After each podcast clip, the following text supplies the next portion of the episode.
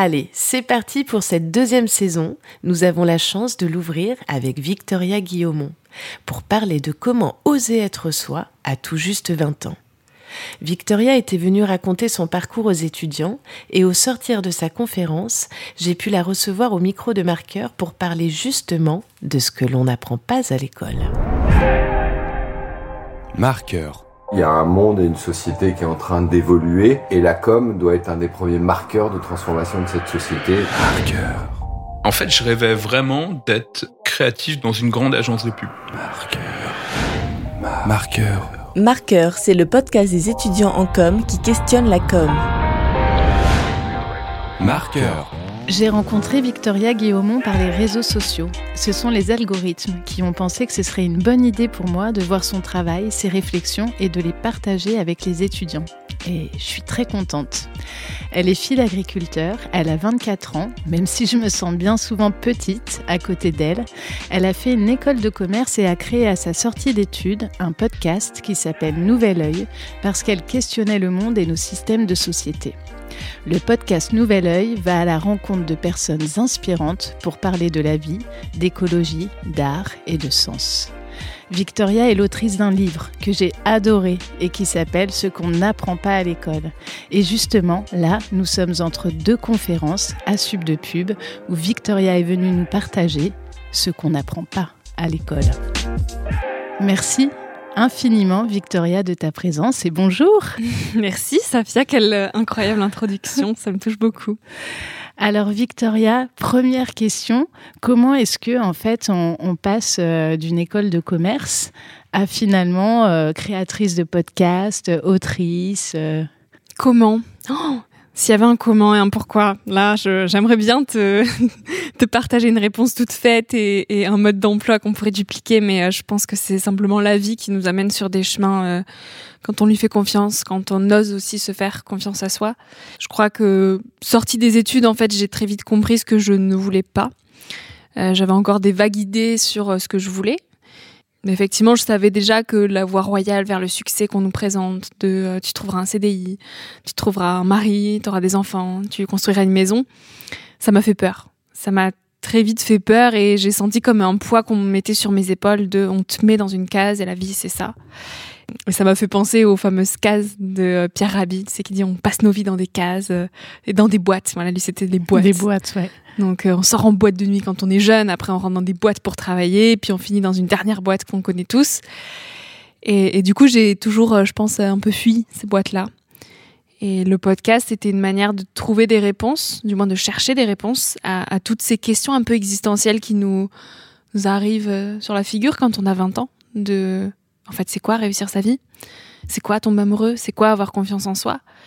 Et c'est des questions qu'on se pose tous plus ou moins, qu'on affirme peut-être pas trop se poser parce qu'on est pudique ou que voilà, on, préfère avoir confiance en soi ou montrer qu'on a confiance en soi en disant bah, moi je sais ce que je veux faire et puis euh, puis je vais être expert comptable pour gagner beaucoup d'argent et puis on croit que ça va impressionner les gens et et du coup, face à ces questions-là, bah, moi, je, me je, me sentais seule parce que je, je, je voulais pas faire semblant de savoir ce que je savais et ce que je voulais. Donc, euh, j'ai été hyper humble en me disant, bah, je vais aller chercher des réponses à ces questions que moi-même euh, je, je, questionne. Et ça a été le début du podcast. Et puis après, euh, le, on va dire que le tapis s'est déroulé, quoi. Et du coup, trois ans après le premier épisode de podcast, quand tu regardes cette aventure, là, tu te dis quoi? Euh, je me dis que j'ai eu raison de me faire confiance et hum, d'oser euh, avancer hors des sentiers battus. Là, avec le recul, je, je suis contente d'avoir persévéré et d'avoir eu ce courage-là. Mais c'est vrai que quand j'avais 20 ans et que hum, j'avais aucune idée finalement de où tout ça allait m'amener, j'ai toujours aucune idée de où ça va m'amener. Je, suis surprise chaque jour par les nouvelles opportunités qui arrivent. Mais c'était très dur finalement d'affronter un peu le regard des autres, surtout à un âge où on est très dépendant du regard des autres. Parce qu'à 20 ans, on a difficilement assez confiance en soi pour oser dire non, non, mais moi je vis ma vie et puis euh, tant pis hein, pour les parents euh, s'ils ont peur pour moi, euh, tant pis pour mes proches s'ils projetaient ça pour ma vie future, ben moi je vais pas là-dedans. Il faut quand même avoir beaucoup de, de force et d'audace pour se dire je sais pas où j'avance. Je sais qu'il faut que j'aille par là, que j'emprunte ce chemin le moins emprunté, mais je sais pas comment. Et donc c'était difficile et j'avais des forcément des va-et-vient. Donc il y a des jours où j'étais hyper confiante euh, dans ce vers quoi je m'engageais et d'autres jours où je me disais mais qu'est-ce que je fais? Mais je suis folle. et où j'avais super peur et, et où l'idée du CDI me rattrapait en fait. Euh, je me disais mais ça serait tellement plus confortable de simplement signer un CDI comme tout le monde, de pas me poser toutes ces questions, puis d'enchaîner les années quoi. Et puis tout se passera bien. Et, en même temps, intrinsèquement, je savais que je, fonçais au casse-pipe et que c'était le burn-out assuré à 40 ans. Donc, euh, il y avait une petite voix que j'écoutais qui est parfois était compliquée d'écouter parce que le bruit extérieur faisait plus de bruit et, tapait plus fort que l'intuition. Donc, euh, la pression sociale qu'on peut ressentir des parents, des professeurs.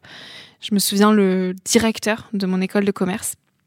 Quand je lui ai dit que je voulais pas faire de la finance, que j'allais pas chercher une alternance en entreprise, mais que je voulais me mettre à fond sur mes podcasts et sur la découverte du monde, il m'a dit mais euh, enfin c'est pas ça la vie et t'es en train de flinguer ton parcours. Il a dit rattrape-toi vite, retrouve vite une entreprise parce que là tu perds du temps et tu, ton CV n'aura plus de sens. Et c'est violent d'entendre ça 20 euh, ans quand nous-mêmes euh, en fait on n'est pas vraiment sûr de ce dans quoi on s'engage et on a, on a envie de tout entendre sauf ça. Et du coup, les parents qui disent aussi, mais, mais t'es sûr de ce que tu fais là C'est hyper incertain. Euh, c'est quand que tu cherches un CDI mais euh, attends, mais tu vas pas faire ça toute ta vie. Mais c'est pas un vrai métier. Mais on comprend pas. Mais et en fait, qui essaie de rationaliser et puis c'est, je les comprenais parce que c'est finalement juste euh, des propres peurs qui projetaient sur moi et ils avaient envie de du meilleur pour leur vie et donc c'était bienveillant. Mais moi, ça creusait encore plus, ça venait encore plus titiller cette incertitude de, ben, en fait, je sais pas. Je peux pas vous répondre. Peut-être que oui, ça marchera pas. Je sais pas comment je pourrais gagner ma vie avec, mais juste, je sais qu'il faut que je le fasse. Et donc, euh, trois ans après, je peux dire que ouais, j'ai eu raison de, d'y croire, d'y croire et d'avancer dans, ce brouillard. Quel conseil tu pourrais donner euh, justement aux étudiants pour qu'ils euh, réussissent à entendre cette fameuse voix intérieure, à faire confiance à leur instinct? Hum, Je pense que ce qui est hyper important, encore plus aujourd'hui où on est encerclé par les réseaux sociaux et par les sollicitations, c'est d'arriver à cultiver un temps de hum, calme avec soi-même et d'oser affronter ces questions-là du sens, ces questions existentielles, parce que souvent on les repousse, c'est plus confortable de ne pas y faire face. Donc on remplit notre vie de plein de choses, de relations, de faire, faire, faire, de projets, de consommation euh, compulsive souvent. Donc ça va être soit par la nourriture, soit par euh, euh, l'achat de biens matériels. Donc on va aller faire les magasins et puis euh, et puis on comble tous les recoins de notre vie. Euh, dès qu'on a cinq minutes, c'est les réseaux sociaux. Et en fait, on est en fuite permanente. Et de cultiver ce temps de pause avec juste soi-même, je pense que c'est hyper bénéfique. Parce qu'aujourd'hui, c'est ce qui nous permet de finalement mettre en veille un peu le bruit extérieur pour juste se recentrer sur nous. Et c'est pas égoïste de faire ça, au contraire.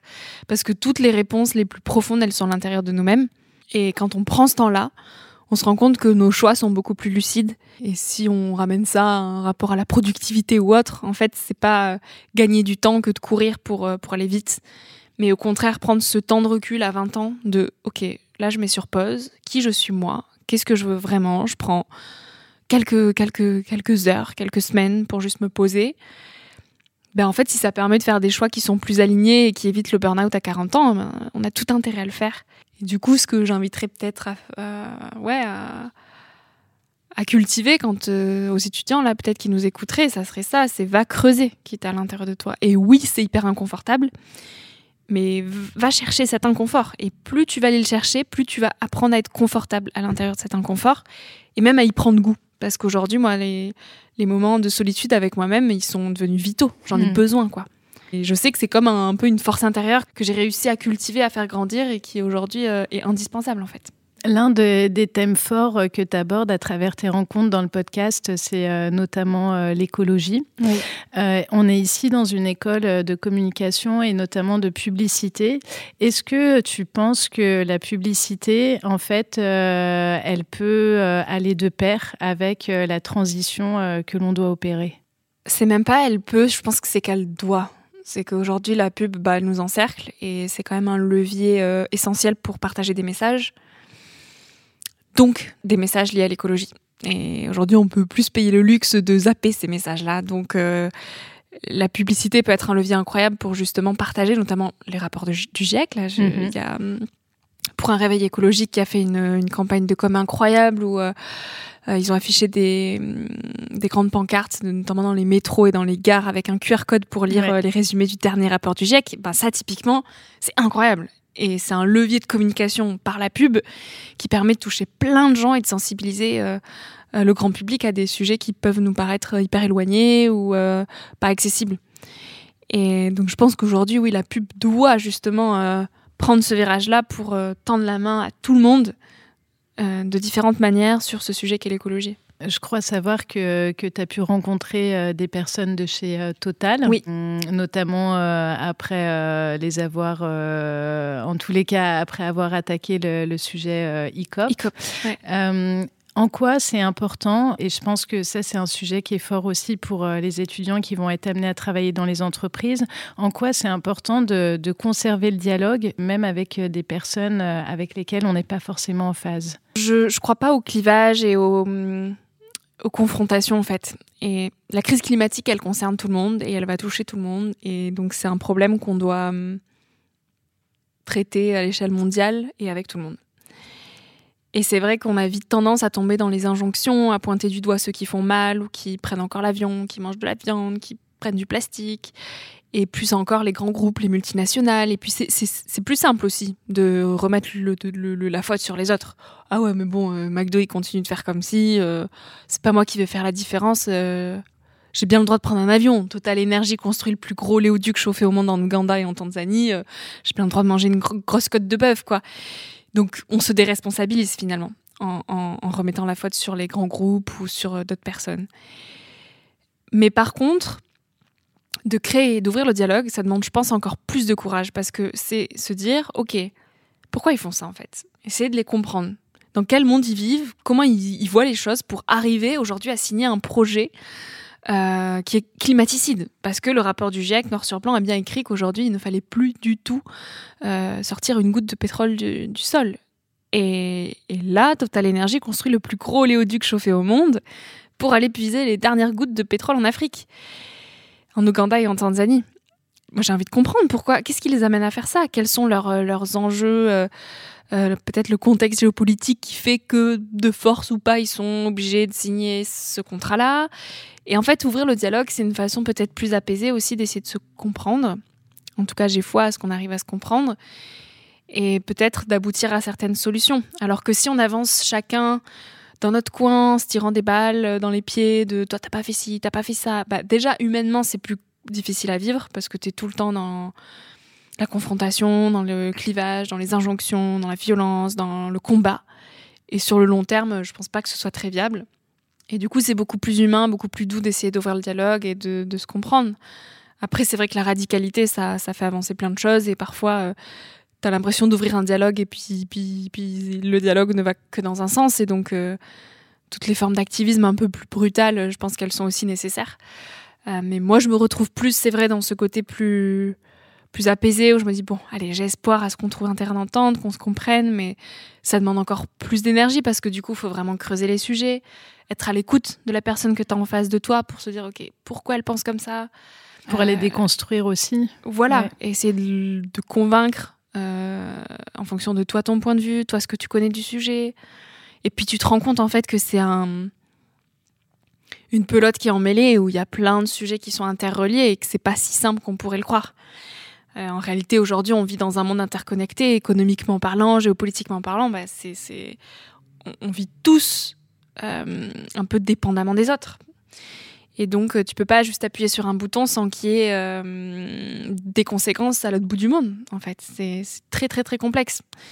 Donc, ouais, moi, je suis pour le dialogue. Qu'est-ce que tu pourrais dire, par exemple, aux, étudiants qui se sentent peut-être parfois déprimés par la situation liée justement à, notre environnement et le fait que les choses n'avancent pas comme elles devraient avancer? Peut-être, alors ça va peut-être être assez brutal ce que je vais dire, mais je pense que faire le deuil du monde qu'on connaît aujourd'hui, déjà, c'est, euh, bah, ça réconcilie avec la situation. Parce que dans tous les cas, le monde d'abondance qu'on connaît euh, aujourd'hui, bah, il ne pourra pas perpétuer, ça c'est sûr. Euh, on ne pourra pas continuer à puiser dans les ressources de la planète qui sont finies. de manière infinie. C'est juste mathématiquement, c'est pas possible. Euh, par contre, tous les bienfaits qu'on a attirés à switcher à transformer nos vies vers un, mode de vie beaucoup plus sobre, et eh ben ça c'est joyeux parce que faire transiter nos vies vers du moins mais du mieux, on a tous et toutes à, en tirer. Euh, parce que quelque part, euh, s'il y a autant de burn-out, s'il y a autant de remise en question, s'il y a autant de mal-être, autant de dépression, autant de personnes qui vont euh, se faire accompagner parce qu'ils sont mal dans leur peau, c'est aussi bah, directement lié avec le fait qu'on fait du mal à la terre. Et nos modes de vie, dans tous les cas, nous aliènent personnellement. Donc là, on a juste une nouvelle page qu'on peut dessiner où on, a cette chance de repenser tous nos modèles de société pour qu'ils soient beaucoup plus sains pour nous. Donc ça va être euh, déjà repenser nos vies sous bah, de quoi j'ai besoin pour vivre. Donc arrêter de remettre notre bonheur dans la main des autres, euh, dans un idéal matérialiste où quand on en aura plus, on sera plus heureux. En fait, non, ça, ça marche pas. Et c'est pas parce qu'on aura plus d'argent et plus de placards euh, à la maison qui débordent que, que notre taux de bonheur va exploser. Au contraire, c'est quand on va apprendre à vivre avec moins, avec l'essentiel, que ce soit dans nos relations, moins de relations, mieux, des relations plus saines, euh, moins de nourriture compulsive, euh, mais bien manger, savoir d'où ça vient, local, euh, même remettre soi-même les mains dans la terre en fait. Moi j'ai commencé à cultiver mon propre potager il y a un an, mais c'est incroyable, il n'y a, y a, rien qui me rend plus heureuse que ça. Ça va être peut-être dans aussi nos, levées d'action et nos projets au quotidien. Ne pas euh, travailler bêtement parce qu'on nous a dit que, le travail c'était la vie et que l'argent c'était la vie, qu'il y avait ça dans la vie, mais déjà se dire de combien j'ai besoin pour vivre et puis comment je fais pour subvenir à ces besoins tout en ayant du sens dans ce que je fais au quotidien. Parce que notre travail, euh, oui, ça occupe une grande partie de notre temps, donc autant que ça, ça nous plaise et que ça contribue à, éveiller un peu le monde et à ce qu'on apporte notre pierre à l'édifice. Donc en fait, quand on a fait le deuil du monde d'aujourd'hui, de ça, ce monde de l'abondance, du faire, faire, faire, de la fuite de soi dans le matériel, etc., ça fonctionne plus. Bon, bah on est plus à l'aise avec le fait que de toute façon, il va y avoir un peu de casse. Mais du coup, c'est encore plus excitant parce que c'est tout un modèle de société qu'on va pouvoir repenser et qui, a priori, nous fera plus de bien. Euh, donc moi, je crois plus à ça, en fait, à la, bah, fameuse sobriété. Euh, heureuse, euh, voilà, de encore de Pierre Rabhi, enfin Pierre Rabhi, où en fait il y a du beau et de la joie à tirer de tout ça. Et je pense qu'il faut mettre du beau et de la joie parce que c'est vrai que si on est tout le temps dans le clivage, dans la confrontation, dans il faut arrêter ci, il faut arrêter ça, ben c'est hyper culpabilisant et on n'a pas envie d'y aller.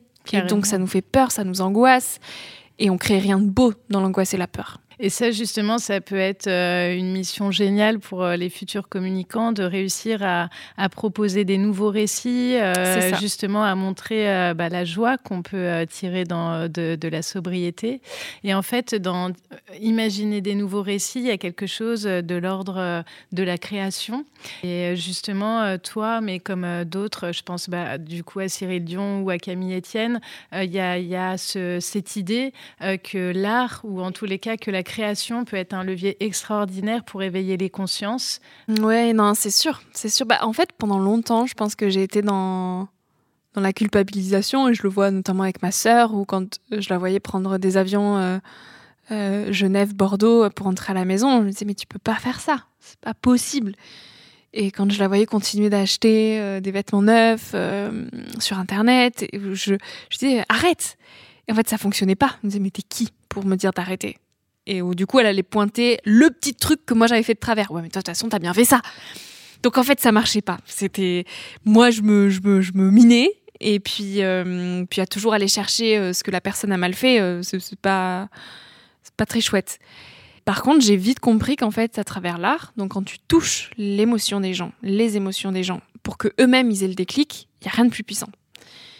Parce que tu peux pas forcer le déclic, mais par contre, tu peux l'insuffler. Et de ça est né euh, Nouvel Oeil sur le Monde, donc une association que j'ai créée avec euh, Nicolas qui est pianiste et Oyana qui est danseuse, où en fait, à travers l'art, donc euh, mes mots sont accompagnés par le piano de Nicolas et la danse d'Oyana, donc à trois, on essaie de faire passer des messages de façon beaucoup plus douce, en touchant l'émotion du public. Et je vois qu'il y a des déclics de dingue qui se créent, de gens qui sont là, ah ouais, mais en fait là Là, ça, ça, ça a fait pincer un petit peu mon cœur. Ok, là, j'ai envie d'agir.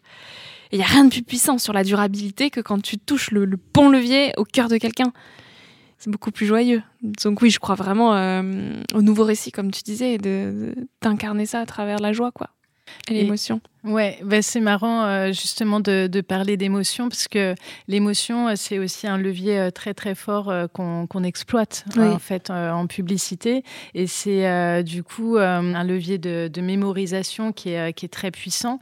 Et en fait, justement aujourd'hui, les questions, enfin ou les échanges qu'on peut avoir avec les étudiants, c'est de, de revenir à au service de quoi? Euh, on met l'émotion au service de quoi On raconte des histoires et finalement ça revient à partir de soi, ce que tu racontais. Et euh, moi, tu as dit une phrase, euh, je crois que c'est dans ton livre ou dans un des podcasts qui, m'avait beaucoup touché, qui était justement, bah, il faut déjà prendre soin de soi pour pouvoir prendre soin du monde. C'est sûr, c'est évident. Parce que si, si on se crame, nous, en route, ben, on ne suivra pas le marathon jusqu'au bout, quoi. Je crois beaucoup aussi à la puissance de l'inspiration, d'où mon podcast où je mets en, en lumière des personnes hyper inspirantes parce que quand nous, on incarne le changement, bah, quelque part, on tend la main aux autres pour qu'ils changent aussi. Mm. Alors que si on dit fais ci, fais ça, mais que nous, on change pas, bah, ça vaut rien de dire. Il y a des personnes qui disent et qui font, finalement, il y en a peu. Et moi, je sais que les personnes qui m'ont profondément bouleversée, changée et invitée au changement, c'est des personnes qui elles-mêmes avaient changé et que je voyais épanouies, que je voyais heureuses, et où du coup, on a envie de s'inspirer de gens heureux et épanouis. Donc quand au quotidien, toi, tu renvoies une énergie hyper positive et, bienveillante et où bah, tu es aligné, tu es bien dans tes baskets parce que tu as fait ce travail personnel, d'alignement personnel, et ben tu renvoies une autre image que euh, quelqu'un qui, au final, euh, n'est pas bien. Et on n'a pas envie de suivre les gens qui sont pas bien, en fait, c'est juste humain. Exactement. Donc, euh, donc oui, prendre soin de soi avant d'essayer de changer le monde, c'est, la, la première chose à faire. Et c'est pas égoïste de se dire je prends, du, je prends du temps pour moi et je prends soin de moi. En fait, c'est la base. Tu rêves euh, à quoi? T'aspires à quoi euh, aujourd'hui à, à 24 ans? Spontanément, qu'est-ce que tu aurais envie de, Ah, de dire? j'ai trop de rêves. ah ouais, non, là, ça, c'est, c'est trop vaste comme question. J'ai, euh, j'ai un nouveau rêve tous les mois. Alors, euh, c'est. Non, là, euh, dans l'immédiat, ça va être euh, bah, de réaliser ce, ce film. On a un projet de film documentaire avec un ami et on aimerait partir en septembre prochain. Donc là, mon plus grand rêve, c'est d'arriver à aboutir ce projet. Et tu as le droit de nous en dire euh, plus pour le je peux en dire trop, tant que c'est pas encore avancé. Surprise. attend, Ouais. ok. En tous les cas, il y a cette idée aussi que c'est les rêves qui nous animent, Ah, c'est euh, les rêves qui nous euh, font euh, euh, passer à l'action. Parce que là, dans les conférences qu'on a eues, euh, dans les échanges avec les Mm. étudiants, il y a eu beaucoup de questions qui sont revenues sur toi, Victoria. Ok, Mm. mais comment t'es passé à l'action Oui. et comment tu t'es libéré quelque part du poids euh, financier? Comment je vais vivre et si j'ai pas un CDI Clairement, il n'y a rien de plus puissant que l'action pour euh, faire barrière aux peurs finalement. Parce que c'est les peurs qui nous limitent. Donc les peurs financières en première, les peurs du regard des autres, les peurs de pas bien faire, les peurs de pas être à la hauteur, les peurs de pas avoir les compétences. Et en fait, juste passe à l'action, fais et tu verras. Et t'apprends sur le tas, tu fais les bonnes rencontres, t'as les opportunités, tu rebondis, tu, tu chemines et t'avances. Alors que ruminer en permanence et se dire ah mais peut-être et si et ça, où tu fais des des suppositions, des injonctions, des... bah t'avances pas, tu stagnes et tu te fais de plus en plus des nœuds au cerveau. Alors que juste l'action, bah, tu te mets en mouvement et hop, les choses elles se font quoi. Est-ce que tu as eu peur quand tu allais enregistrer ton premier podcast? Ah mais j'étais terrorisée, ah mais oui, Oh, j'avais hyper peur. Bah j'étais, euh, oh, je savais pas faire une interview. Et je sais toujours pas en fait. Enfin, je, je- je- j'apprends petit à petit, mais ah, Moi, je trouve que tu le fais très bien. hein.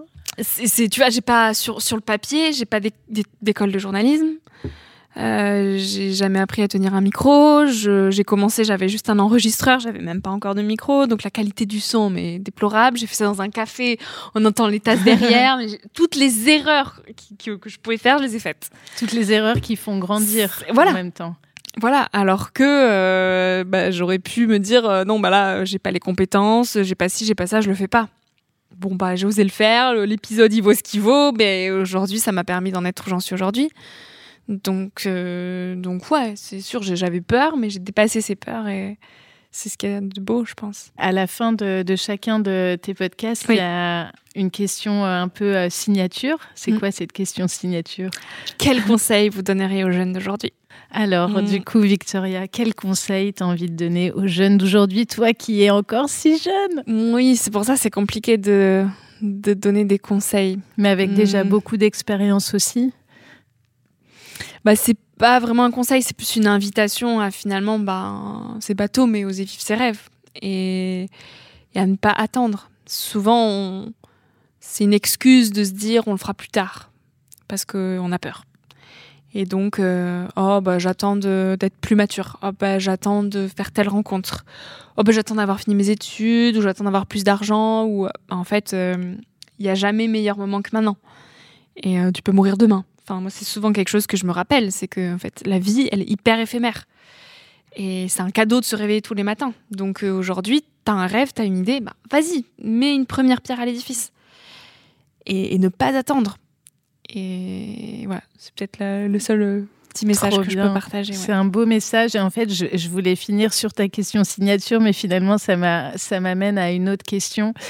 Tu es parti très tôt euh, faire un, un voyage euh, humanitaire Oui. en Inde à 18 ans et qui a fait partie de ces déclics. Oui, c'est un voyage qui a été euh, bah, hyper constitutif de qui je suis aujourd'hui.